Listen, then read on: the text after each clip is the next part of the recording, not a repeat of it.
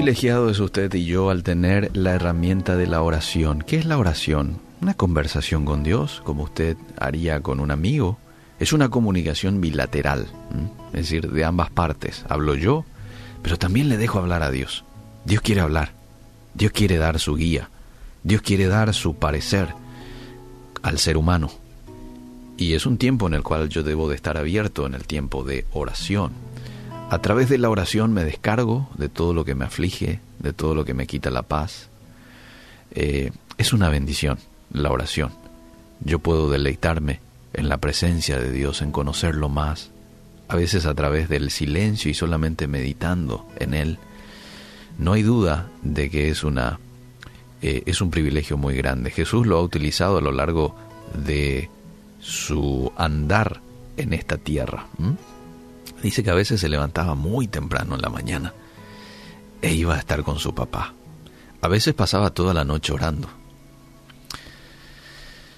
Ahora, hay ciertos estorbos mencionados en la Biblia para que nuestra oración no sea contestada por Dios. ¿Qué es un estorbo? Bueno, es algo que molesta, que impide, que obstaculiza algo. Y quiero citar cinco estorbos a nuestras oraciones. La primera es una falta de confesión de cualquier pecado. Y, te lo voy a mostrar donde dice en la Biblia que esto es un estorbo. El salmista, David, en cierta ocasión dijo, si en mi corazón hubiese yo mirado a la iniquidad, el Señor no me habría escuchado. Salmo 66, 18. En este versículo la palabra mirado viene del hebreo ra, que significa aprobar, gozar, gustar. O sea, no se refiere a una acción, sino más bien a si estamos aprobando malos pensamientos. Y peor, peor aún, si nos alimentamos de ellos. Entonces, si hacemos esto, estamos ocasionando un estorbo a nuestras oraciones.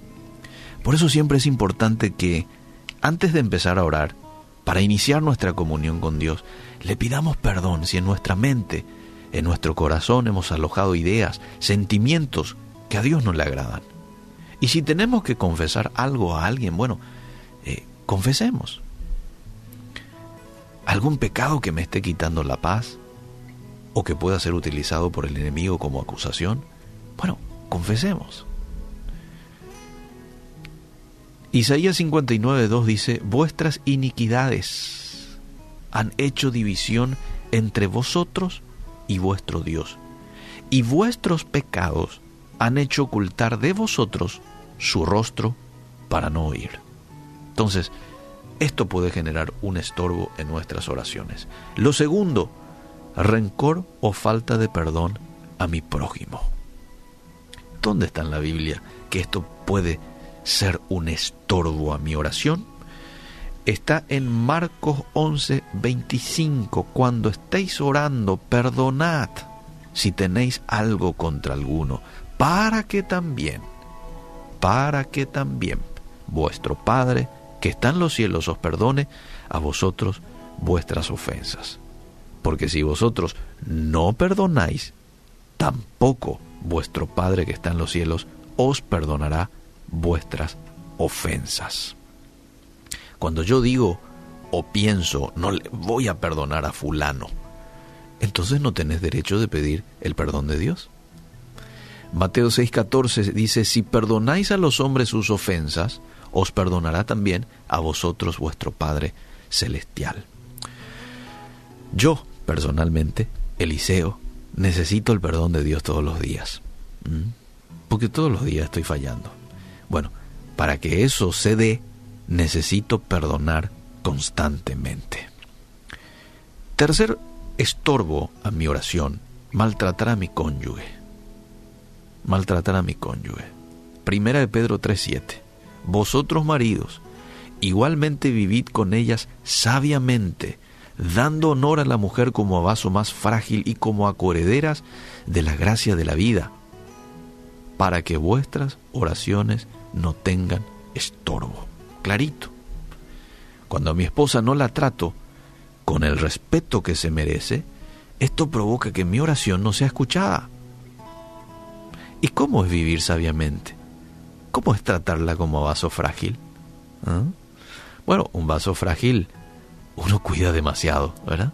No dejas en cualquier lugar. Eh, cuida, cuida porque, precisamente porque es fácil, eh, es frágil.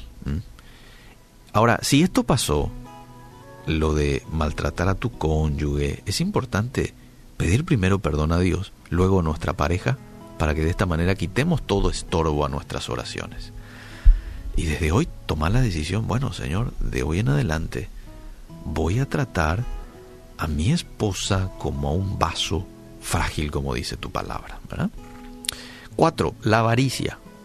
La avaricia es un estorbo a nuestras oraciones.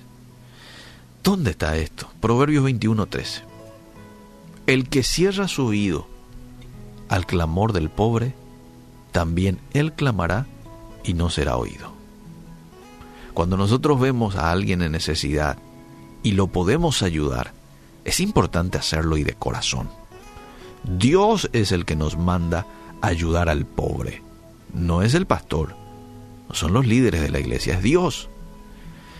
Ayudar al pobre y al necesitado siempre que podamos, para que nuestras oraciones no encuentren estorbo.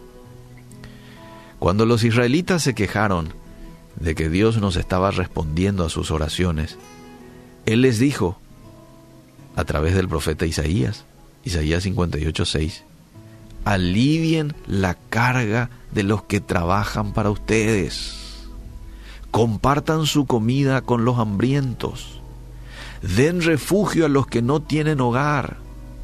Entonces, cuando ustedes llamen, el Señor les responderá. Bueno, la avaricia. Y por último, algo que también sirve de estorbo a mi oración es la desobediencia a Dios. Primera de Juan 3:21 dice, amados, si nuestro corazón no nos reprende, confianza tenemos en Dios, y cualquiera cosa que pidiéremos, la recibiremos de Él, porque guardamos sus mandamientos y hacemos las cosas que son agradables delante de Él. Cuando cada día yo me esfuerzo en agradar a Dios, con mis hechos, con mis palabras, vamos a ver más rápidamente nuestras oraciones contestadas. ¿Sabes por qué? Porque la obediencia siempre nos va a traer bendición.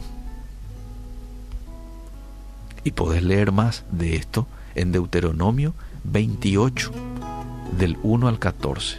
Ahí habla de las bendiciones que viene como resultado de la obediencia.